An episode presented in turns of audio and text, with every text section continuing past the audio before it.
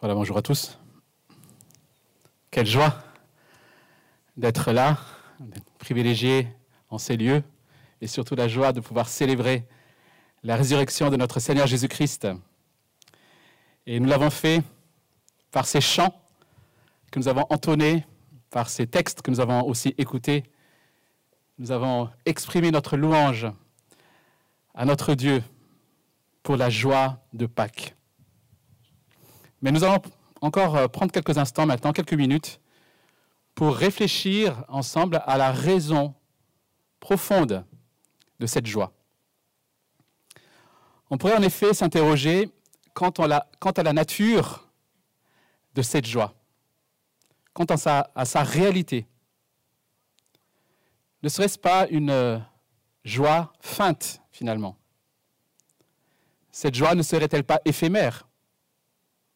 Simplement stimulé par la musique, par le fait d'être ensemble, par ce cadre agréable et par ce beau soleil dans lequel nous nous trouvons. Une joie finalement qui disparaîtrait dès le lendemain, au réveil, lorsqu'on retrouve à nouveau tous ses soucis. Est-ce de cette joie dont on parle? Alors ce questionnement est légitime, d'autant plus que nos masques ce matin nous rappellent les circonstances difficiles euh, par lesquelles ce monde est en train de passer, ces circonstances qui apportent avec elles plus d'incertitude, plus d'isolement, plus de désespoir peut-être, plus de peur, quand ce n'est pas la tristesse d'avoir perdu un être cher. Des sondages estiment qu'en France aujourd'hui, plus de 35 personnes, de personnes disent ressentir un, un état d'anxiété et un état dépressif. 35%. Alors j'aimerais vous poser la question ce matin. Comment allez-vous?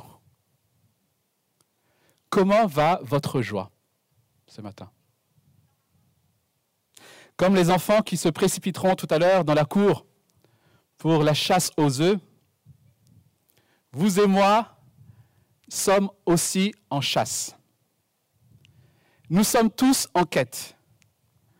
Nos âmes assoiffées fouillent dans tous les recoins du monde à la recherche des plaisirs et des délices qui nous apporteront un peu de joie.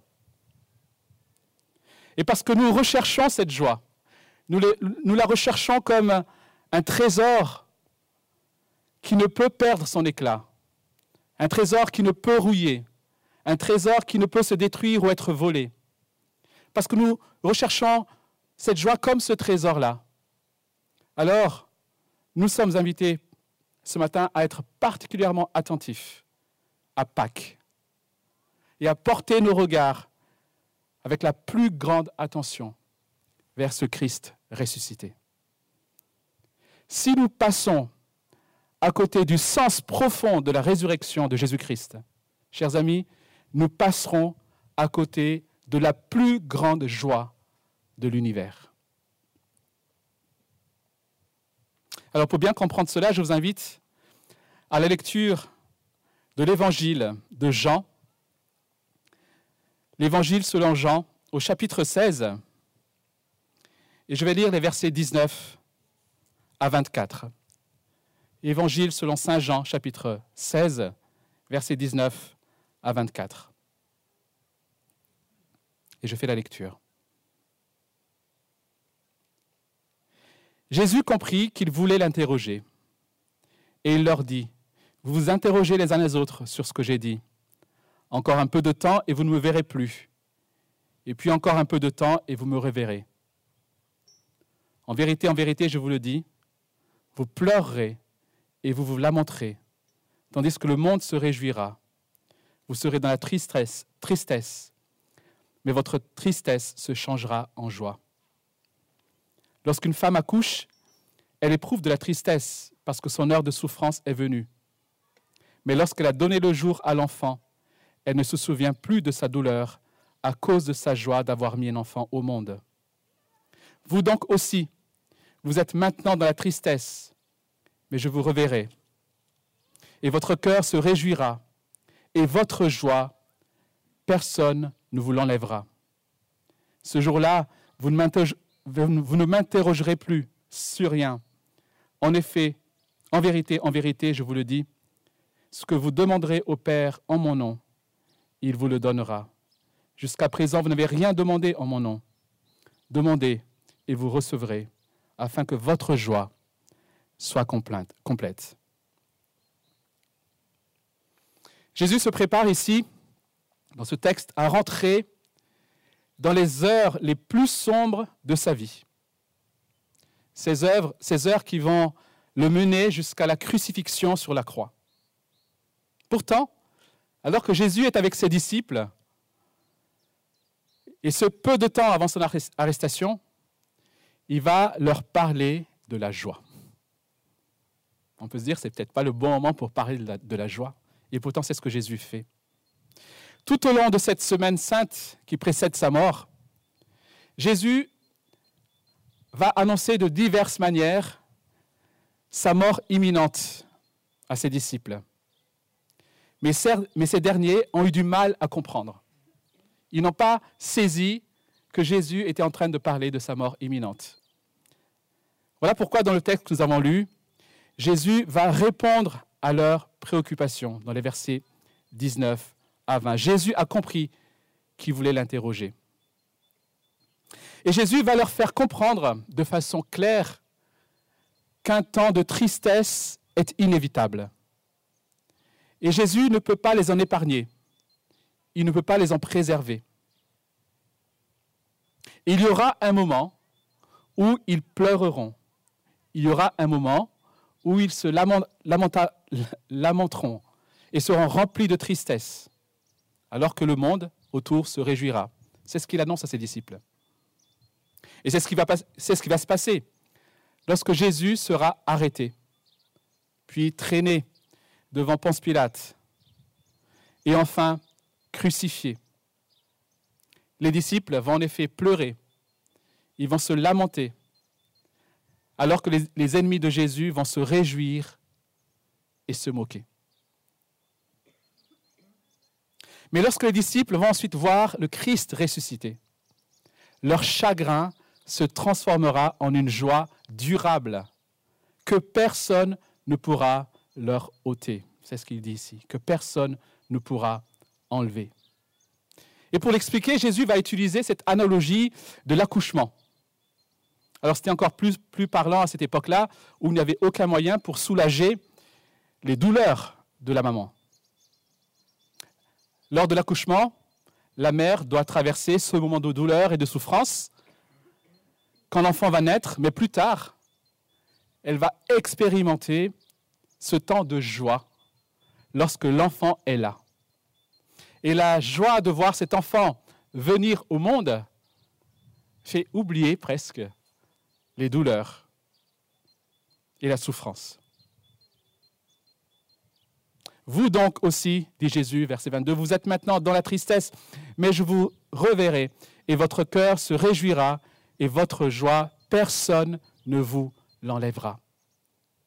Oui, Jésus prépare ses disciples à son départ, à sa mort inévitable, avec la douleur et le chagrin que cela entraînera, mais il veut aussi les préparer à la joie de la résurrection. Il veut leur donner cette espérance, cette seule espérance qui permet de donner un sens à la souffrance passagère. Cette, seule, espérance qui seule peut nous aider à supporter ces souffrances. Jésus veut que ses disciples anticipent ce dimanche de Pâques, où la tristesse laissera la place à une joie éclatante et durable. C'est ce que Jésus enseigne ici. Mais alors, qu'est-ce que cela signifie pour nous ce matin? Qu'est-ce que cela signifie pour nous qui sommes des chasseurs de joie durable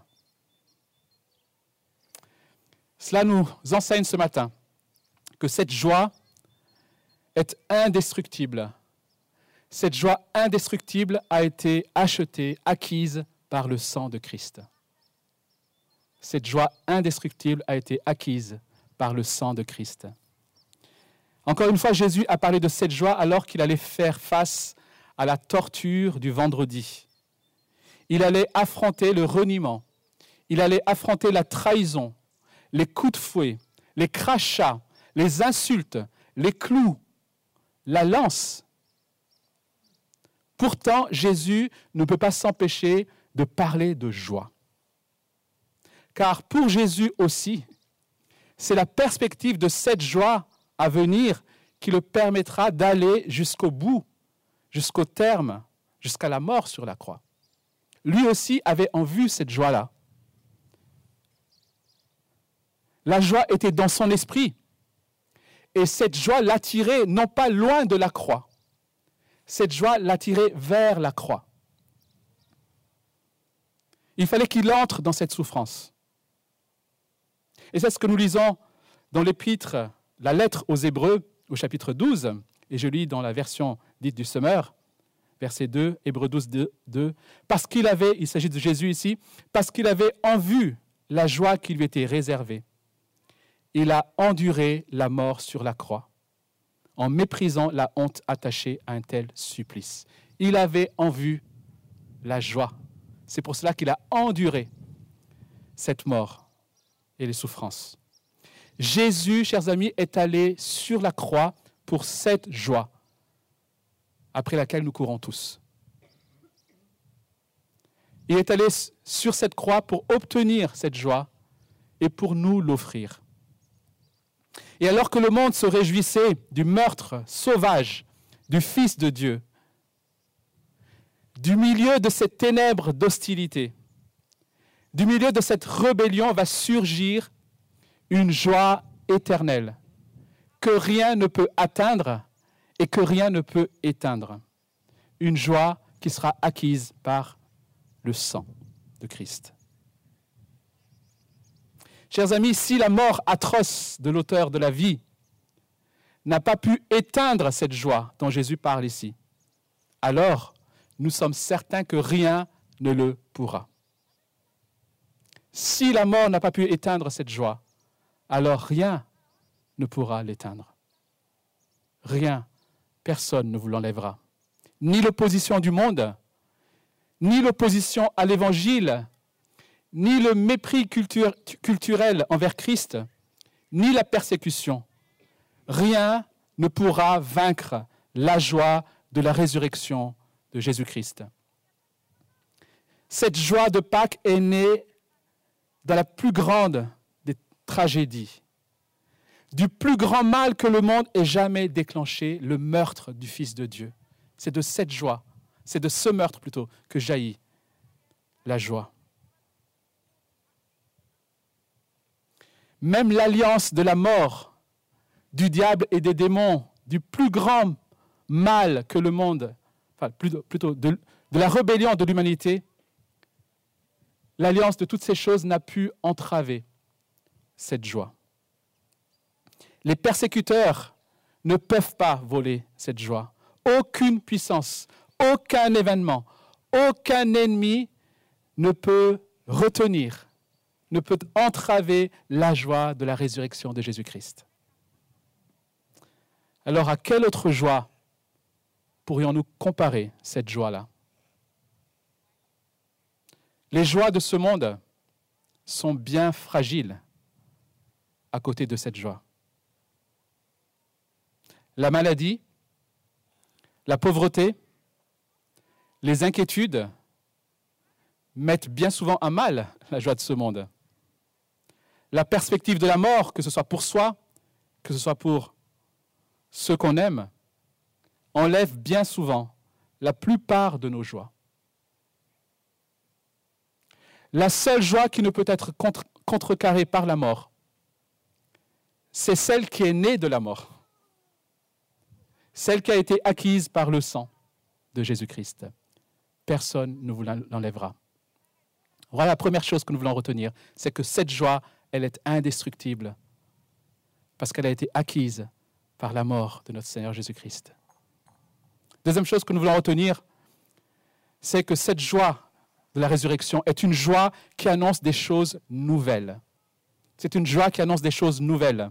La joie de la résurrection, je l'ai dit, est une joie que la mort n'a pas pu retenir. Donc la joie de la, résurrection n'est pas prisonnière de ce monde dans, lequel nous nous trouvons. Et c'est ce qui rend Pâques extraordinaire. Dans le premier sens du terme, c'est extraordinaire. Ça sort de l'ordinaire. Ça sort de ce monde. C'est l'événement le plus joyeux que ce monde n'a jamais connu, chers amis. La résurrection est un événement divin. C'est l'événement le plus rempli de joie de l'histoire biblique.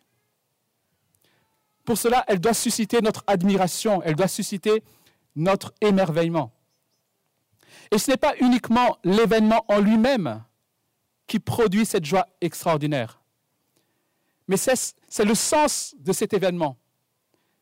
C'est ce que cet événement annonce qui, produit de la joie durable. Ce n'est pas pour rien que Jésus utilise ici cette analogie de la naissance dans notre texte. Parce que cette résurrection qui sera suivie de la Pentecôte va bouleverser le cours de l'histoire de l'univers et va inaugurer une nouvelle étape dans cette histoire, la naissance d'une nouvelle création. La mort de Jésus a été la douleur de l'enfantement d'une nouvelle création. Sa résurrection inaugure l'entrée d'une nouvelle création dans l'histoire. La nouvelle création est en route parce que Christ est mort et il est ressuscité. Dans sa résurrection, Jésus a déclenché une réaction en chaîne qui culminera le jour de la résurrection des morts et du renouvellement de toute la création. La Bible enseigne en effet que ce monde dans lequel nous sommes aujourd'hui, ce monde que Dieu a créé, ce monde est tombé dans le mal. Lorsque les ancêtres de l'humanité, Adam et Ève, ont choisi leur indépendance envers Dieu, en décidant eux-mêmes de ce qui est bien et de ce qui est mal. Et cette vie autonome, cette insoumission à la volonté de Dieu, c'est ce que la Bible appelle le péché. Le péché est donc avant tout un état, avant d'être des actes. C'est un état qui produit des actes, qu'on appelle les péchés. Nos ancêtres Adam et Ève ont plongé l'humanité dans ce péché. En préférant vivre pour eux-mêmes, en rébellion contre Dieu, les humains vont non seulement se retrouver sous la condamnation de la justice divine, mais ils vont aussi connaître la tristesse. La tristesse fait donc partie de ce monde déchu. Et la tristesse démontre que nous aspirons à autre chose. Vous êtes jamais posé la question pourquoi la tristesse existe? Pourquoi est-ce qu'on réclame de la joie? Pourquoi est-ce qu'on n'aime pas être triste? Cette tristesse, chers amis, nous rappelle qu'il y a quelque chose d'anormal à la mort. Il y a quelque chose d'anormal à la séparation. Il y a quelque chose d'anormal à la maladie. Il y a quelque chose d'anormal à l'injustice. Ces choses nous dérangent profondément. Pourquoi? Parce que nous n'avons pas été créés pour ça. Nous avons été créés pour vivre dans la soumission à Dieu. Et c'est là que nous aurons la joie parfaite. Et ce constat de tristesse va conduire les hommes à une quête jamais satisfaite, une quête de la joie. À peine la joie est-elle, semble-t-elle, à leur portée, que déjà elle leur échappe, elle s'envole. C'est pour cela que Jésus-Christ, le Fils de Dieu, s'est fait homme pour venir, pour nous sauver du péché, pour nous sauver de notre mépris de Dieu, qui est source de notre tristesse. Sur la croix, Christ a pris la condamnation que nous méritions il a payé pour nous. Et sa résurrection confirme, atteste que son œuvre sur la croix est suffisante. Il a tout accompli. Voilà pourquoi, par sa résurrection, Jésus peut nous apporter la, joie véritable. Jamais la joie n'a trouvé une plus grande expression sur terre. Et Jésus, lorsqu'il a parlé de cette joie qu'il veut offrir à ses disciples, à tous ceux qui mettent leur foi en lui, Jésus va parler d'une joie complète, une joie totale, une joie sans ombre de tristesse. Encore une fois, j'aimerais que vous compreniez qu'il ne s'agit pas ici d'une joie de circonstance. Même si celles qu'ont expérimenté les, disciples, lorsqu'ils ont croisé, ils ont vu leur Seigneur, étaient bien sûr sans, sans comparaison. Mais dans les, dans les, évangiles, nous avons déjà vu, nous avons déjà un récit de résurrection. Nous avons, les évangiles nous rapportent la résurrection d'un homme appelé Lazare, qui est le frère de Marthe et Marie, les meilleurs amis de Jésus. Et lorsque les sœurs Marthe et Marie ont vu leur frère ressuscité, elles ont certainement exprimé, expérimenté une joie incomparable. Mais la joie de la résurrection, la joie de Pâques, chers amis, n'est pas une joie circonstancielle. La joie de Jésus, celle que la, résurrection a inaugurée, est une joie éternelle. Voici ce que dit le prophète Ésaïe à propos de l'œuvre de Christ. Et ce, 700 ans avant la naissance de Jésus-Christ. Voici ce que le prophète Ésaïe écrit. Pourtant, ce sont nos souffrances qu'il a portées. C'est de nos douleurs qu'il s'est chargé. Et nous, nous l'avons considéré comme puni, frappé par Dieu et humilié. Mais lui, il était blessé à cause de nos transgressions brisé à cause de nos fautes. La punition qui nous donne la paix est tombée sur lui, et c'est par ses blessures que nous sommes guéris. Sur cette croix, avec Christ, c'est notre péché et toutes ses conséquences qui ont été crucifiées, qui ont été mises à mort. Suite à la résurrection de Christ, désormais le cours de l'histoire prend une direction qui va le conduire, qui va la conduire jusqu'à ce jour qui est décrit dans Apocalypse 21, où la mort ne sera plus, où il n'y aura plus ni deuil, ni cri, ni douleur, car ce qui existait avant a disparu. L'Ancien Testament avait déjà prédit cette joie.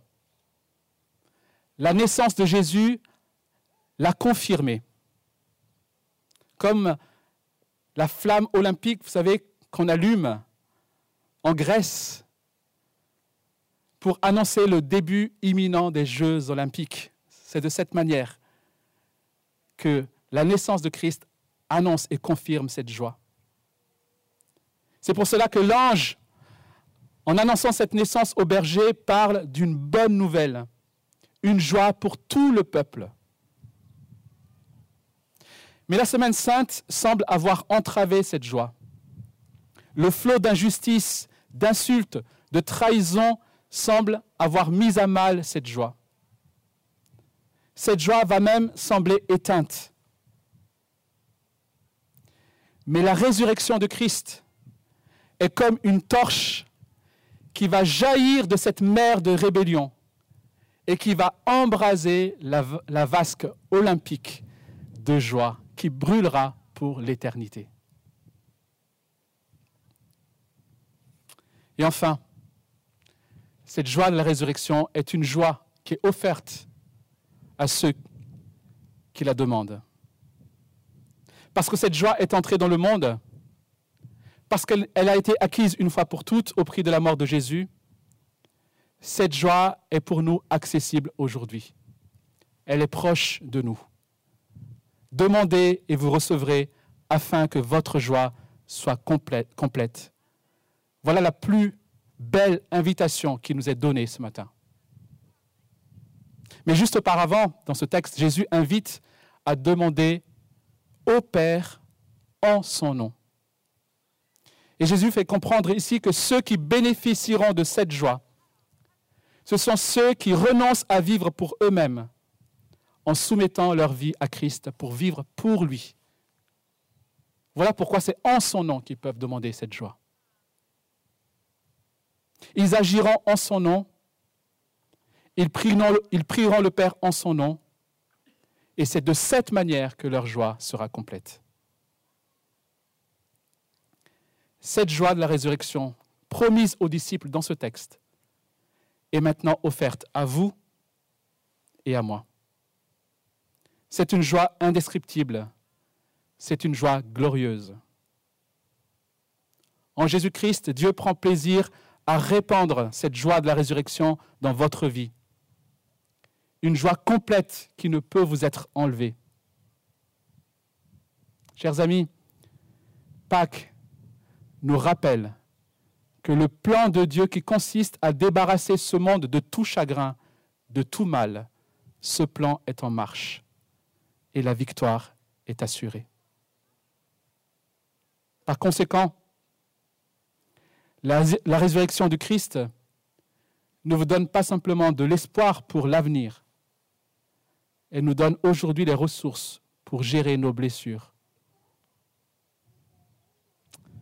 Pour, conclure, j'aimerais vous poser cette question. Combien de temps allez-vous continuer à courir après des joies éphémères?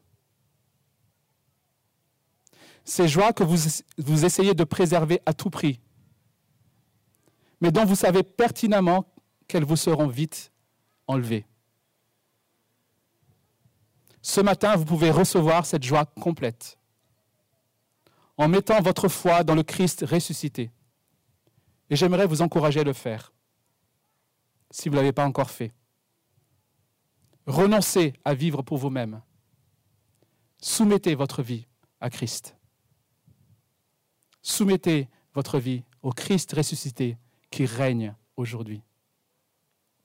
Vous savez, si Christ était encore mort, alors la mort aurait le dernier mot aujourd'hui. Et toutes nos joies seraient vaines, éphémères. Nous n'aurions alors aucune possibilité d'avoir un jour une joie complète que rien ne peut enlever. Et c'est ce que l'apôtre Paul exprime dans sa lettre aux Corinthiens. Si les morts ne ressuscitent pas, alors mangeons et buvons, puisque demain nous mourrons. Mais si la mort est vaincue, si effectivement sur cette croix, Jésus, par sa mort et par sa résurrection, a mis à mort la mort, en nous assurant notre propre résurrection future, alors, chers amis, réjouissons-nous que la fête commence. Nous pouvons alors nous écrier comme l'apôtre Paul, j'estime que les souffrances du moment, moment, présent ne sont pas dignes d'être comparées à la gloire qui va être révélée pour nous. Ou encore, dans Philippiens où il s'écrit, Christ est ma vie et la mort m'est un gain. Aujourd'hui, chers amis, nous sommes invités à savourer la joie de la résurrection du Christ. Que personne ne se prive de cette joie que le monde ne peut nous enlever. Christ a mis à mort le péché et toutes ses conséquences. Voilà pourquoi la joie nous est assurée. À lui soit toute la gloire. Amen.